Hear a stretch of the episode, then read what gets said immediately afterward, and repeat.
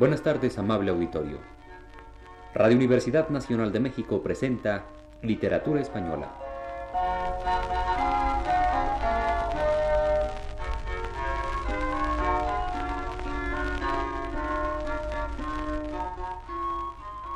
El profesor Luis Ríos nos dice en su texto más reciente.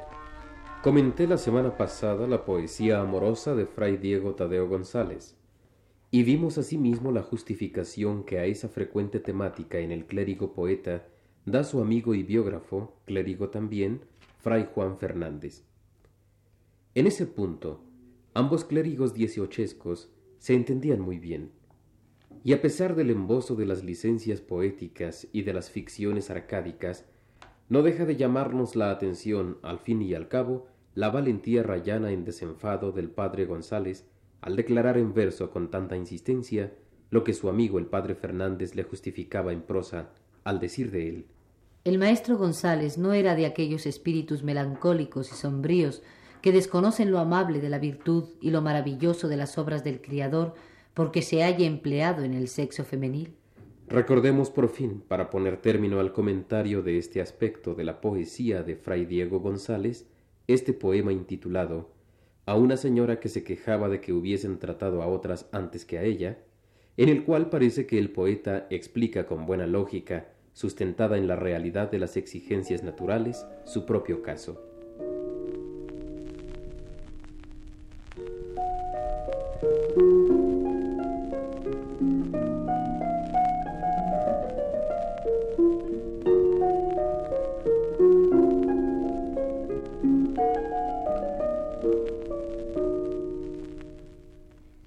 Si un caminante penara de sed y junto al camino, por acaso peregrino, una fuentecilla hallara, y no siendo la más clara el agua bebiera aquí, aunque no lejos de allí otra mejor agua hubiera, ¿extrañaras que bebiera? Pues esto me pasa a mí. Si un infeliz naufragara y a una tabla que encontrase gustoso la mano echase y así la vida salvara, hubiera quien le extrañara ni juzgara frenesí porque tal vez por allí pasar un barco pudiera que al puerto le condujera? Pues esto me pasa a mí. Yo soy aquel caminante a quien la sed desalienta y en amorosa tormenta soy infeliz naufragante. Ya os he dicho lo bastante en comparaciones dos. Hablad, señora, por Dios, que ese silencio me abraza. Eso es lo que a mí me pasa. Decid lo que os pasa a vos.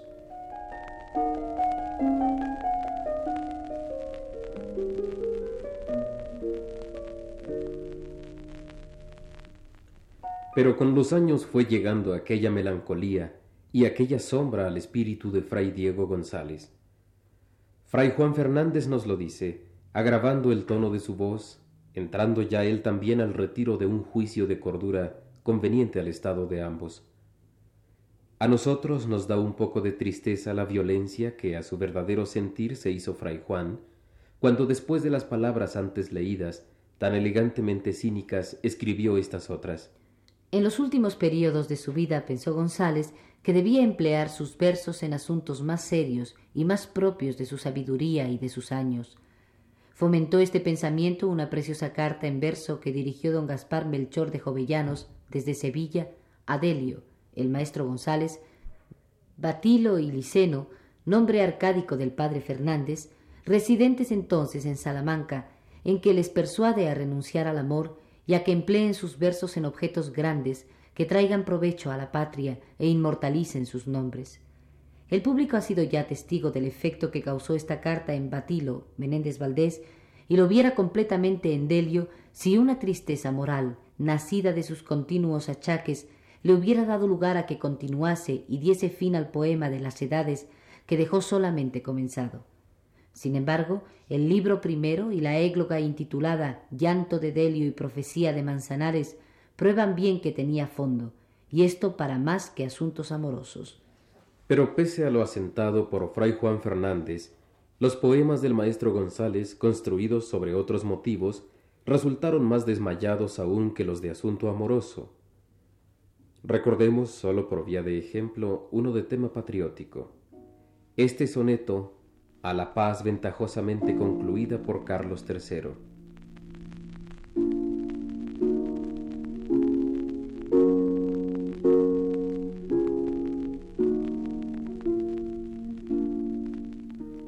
La guerra por un caso inevitable invadió la española monarquía, juzgando que aceptada acabaría de una vez con la gente miserable, y rehusada al monarca respetable la gloria militar rebajaría el pueblo ofrece a Carlos, a Porfía, dones mil del tesoro inagotable de su amor, y por Carlos negociada viene la paz con palma de victoria. La guerra cruel huyendo apresurada, tantos despojos deja en nuestra tierra, que Carlos de la paz saca la gloria y el pueblo la abundancia de la guerra.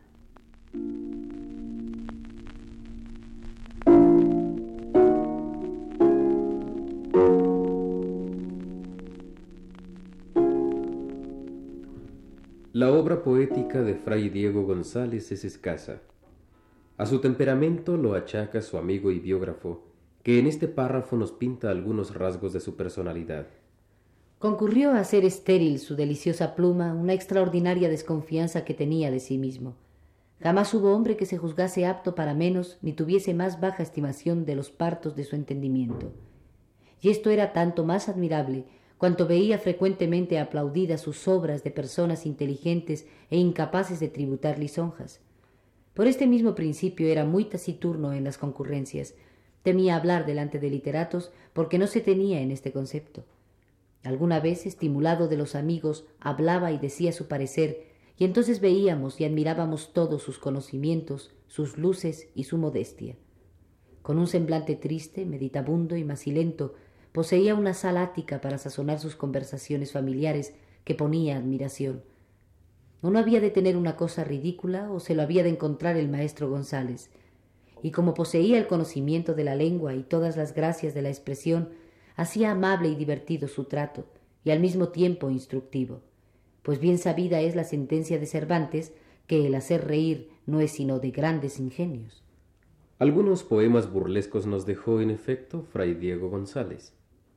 Este tipo de poesía, como hemos podido ver en pláticas anteriores, fue muy usada por nuestros autores del siglo XVIII, aunque comparada con la que escribieron un Góngora, un Lope y sobre todo un Quevedo, cualitativamente abulta poco.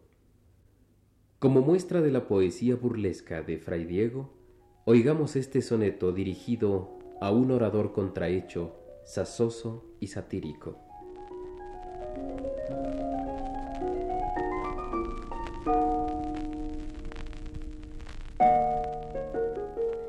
Botijo con bonete clerical que viertes la doctrina a borbollón, falto de voz, de afectos, de emoción, lleno de furia, ardor y odio fatal. La cólera y despique por igual dividen en dos partes tu sermón, que por tosco, punzante y sin sazón debieras predicárselo a un zarzal. ¿Qué prendas de orador en ti se ven? Sasoso acento, gesto pastoril, el metal de la voz cual de sartén, tono uniforme cual de tamboril. Para orador te faltan más de cien, para arador te sobran más de mil.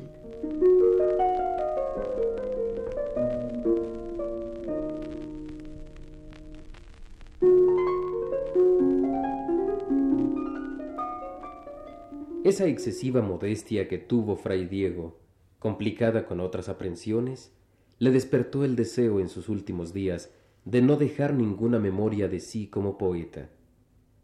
Así nos lo cuenta Fray Juan Fernández. Vivió siempre como quien tenía que morir, pero cuando se convenció de que su muerte estaba cercana, avivó su espíritu y procuró volver toda su atención a Dios y a la eternidad. Entonces le entró algún escrúpulo por causa de sus poesías, y habiéndolas juntado con varias cartas y papeles inútiles, me encargó que lo quemara todo junto, sin advertirme nada. Yo sospeché el engaño que quería hacerme del demasiado cuidado que ponía en ocultarlo y como su suma debilidad no le había permitido barajar bien los papeles, antes de aplicar la llama conocí que estaban allí sus poesías. Apartélas con cuidado y libré de un eterno olvido los felices partos de este ingenio español. Pero él quedó muy satisfecho de que con su muerte perecían también todos sus versos. Esto fue cuatro días antes de morir, y desde entonces me clavaba con mucha frecuencia la vista y me decía Esto es morir. En este momento no temo a la muerte Solo temo mi vida pasada, pero Jesucristo murió por mí. Agravósele el mal, recibió los santos sacramentos y descansó en el Señor día 10 de septiembre de 1794, con la mayor tranquilidad, dejando a sus amigos llenos de dolor y a todos grandes ejemplos de conformidad, fervor y magnanimidad cristiana.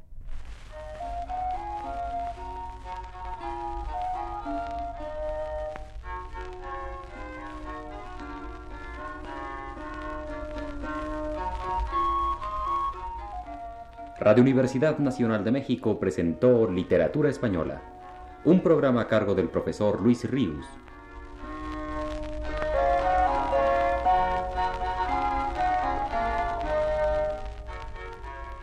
Escucharon ustedes las voces de Aurora Molina y Rodríguez Llerena.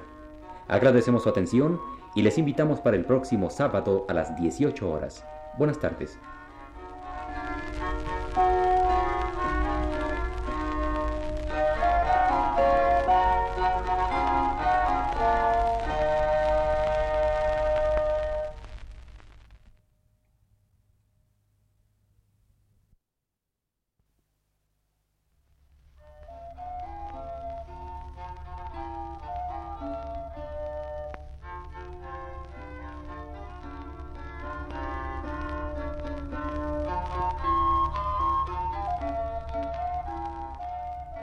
Buenas tardes, amable auditorio.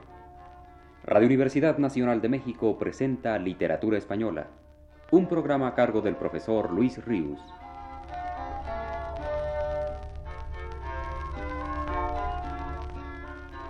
El profesor Luis Ríos nos dice en su último texto. Vicente García de la Huerta, nacido en 1734 y muerto en 1787, es sobre todo importante para la historia del teatro de nuestro siglo XVIII, señaladamente por su tragedia intitulada Raquel. Con todo, debemos consignarlo también entre los poetas líricos destacados de aquella edad. Ramón Mesoneros Romanos escribió sobre él. Desde sus primeros años demostró con repetidas obras su inclinación a la poesía, y entre otras de las primeras que contribuyeron a darle celebridad, puede citarse La égloga de los pescadores, leída el 28 de agosto de 1760 en la distribución de los premios de la Academia de San Fernando.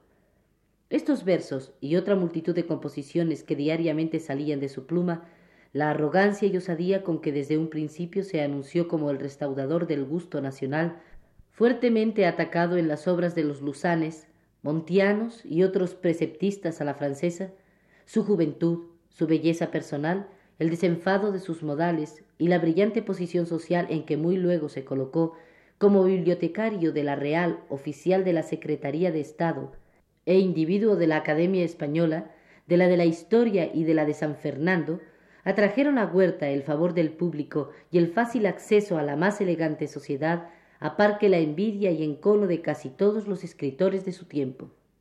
De esa égloga piscatoria, en la que intervienen tres interlocutores, el poeta, Alcione y Glauco, escuchemos la introducción puesta en labios del primero.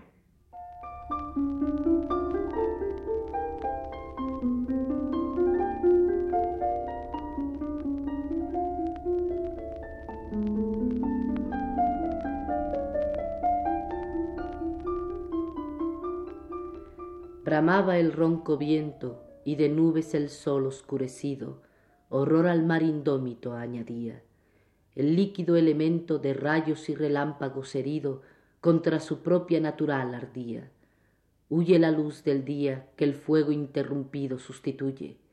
De sus cabañas huye el pescador al monte más vecino, y sólo en tan violento torbellino rotas quedan del mar en las orillas jarcias, antenas, árboles y quillas.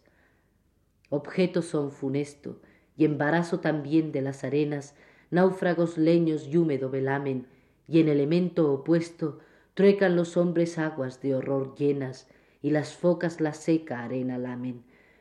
Con pavoroso examen advierte destrozada su barquilla en la trágica orilla, Alción, y en el monte aún mal seguro recela Glauco, porque el golfo duro abandonar su antiguo seno quiere, y huir del cielo que le azota y hiere de la furia brava del aquilón insano de repente, y el sol sus luces otra vez envía. El mar que traspasaba sus líneas restituye al continente cuanto usurpado su rigor había.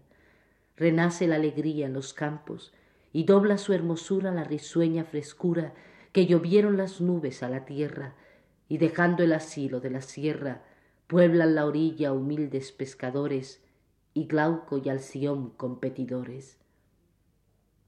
Y viendo que serenos el mar y el cielo dan atento oído, a cantar mutuamente se aperciben.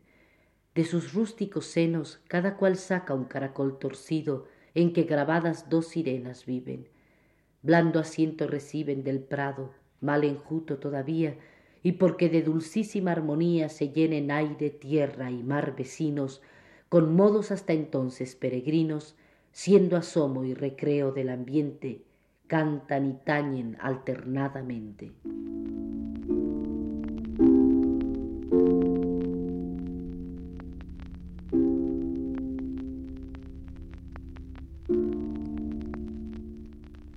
Al revisar la obra lírica de García de la Huerta, nos encontramos con varios sonetos suyos nada deleznables. Tuvo en efecto este autor dotes expresivas para comunicar a lo vivo su pasión, no obstante la escasa originalidad de su lenguaje poético. Este es uno de sus sonetos de tema amatorio, intitulado A una ausencia voluntaria de Lisi.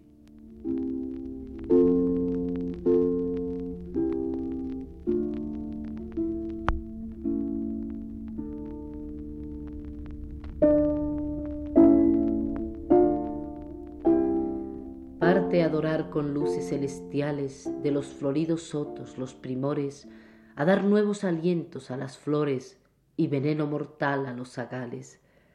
Yo quedo en el infierno de mis males, víctima del volcán de mis ardores, lastimoso ejemplar a los pastores que alcancen mis martirios infernales.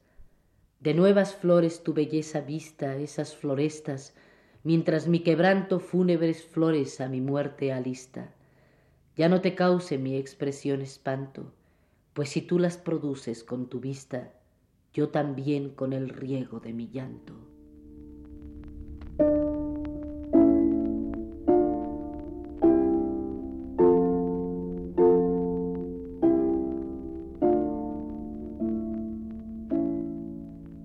Pero lo más generalmente estimado de la producción lírica de Vicente García de la Huerta son los romances moriscos que compuso a imitación bastante cercana de los de don Luis de Góngora. Uno de ellos corre de la siguiente manera.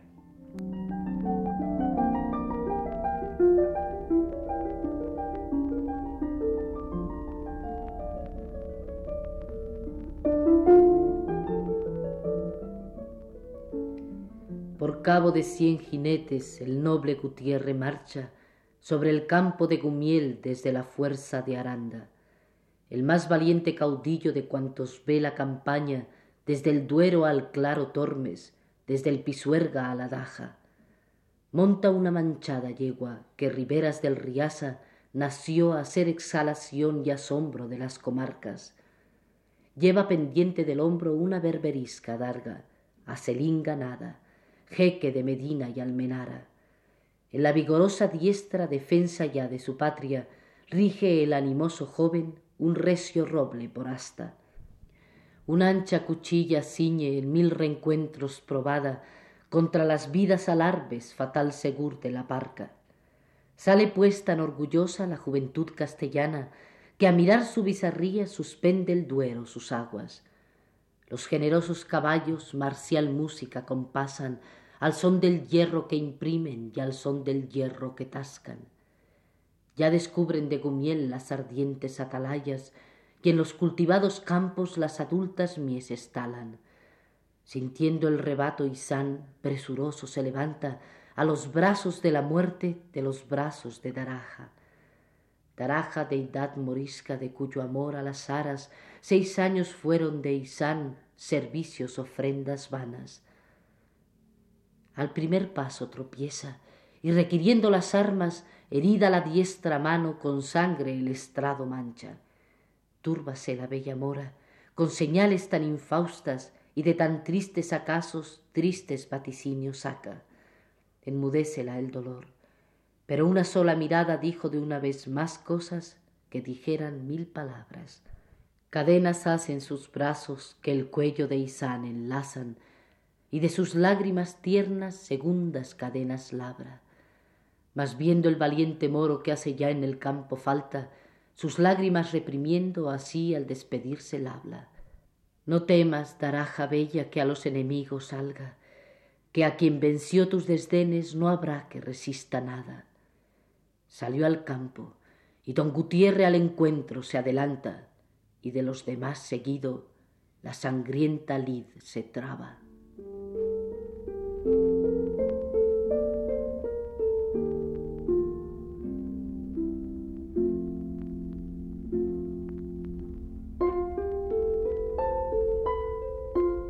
García de la Huerta fue, pues, uno de los poetas dieciochescos que no permitieron que la forma poética por excelencia española, el romance, se extinguiese del todo en su siglo.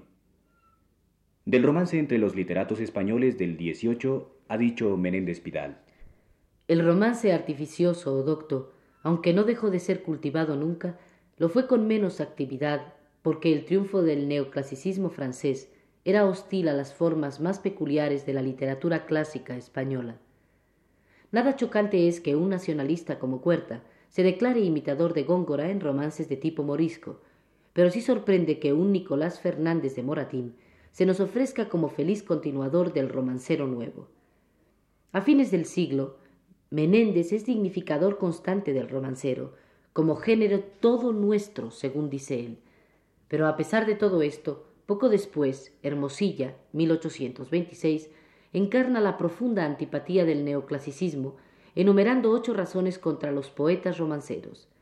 El romance es condenable en su totalidad porque aunque venga a escribirle el mismo Apolo, dice Hermosilla, no le puede quitar ni la medida, ni el corte, ni el ritmo, ni el aire, ni el sonsonete de jácara. Pero la razón principal en contra es que, habiéndose cantado en romances las fazañas de los contrabandistas, ladrones, fascinerosos y ahorcados, este metro se ha hecho vulgar, se ha envilecido, y no hay ya medio de ennoblecerle. No pueden evitarse las asociaciones de ideas bajas que desde la niñez sugiere la lectura de los romances. Además, el hacerse este metro tan sin trabajo le excluye de todo lo grandioso que exige, vuelve a decir Hermosilla, una brillante, pomposa y difícil versificación.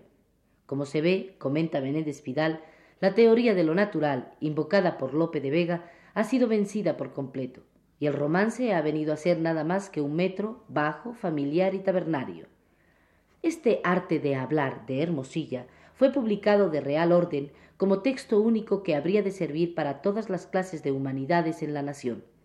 Esto sucede en tiempos del más duro absolutismo de Fernando VII. El romance plebeyo está prohibido por el gobierno. El romance oral es desconocido de todos. El romance literario queda condenado por la preceptiva oficial. El romance ha muerto cuando la nación parece muerta.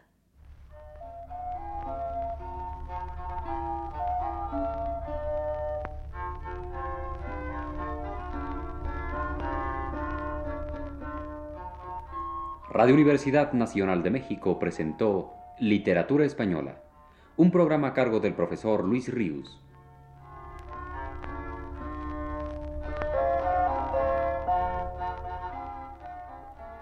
Agradecemos su atención y les invitamos para que escuchen estos programas los sábados a las 18 horas.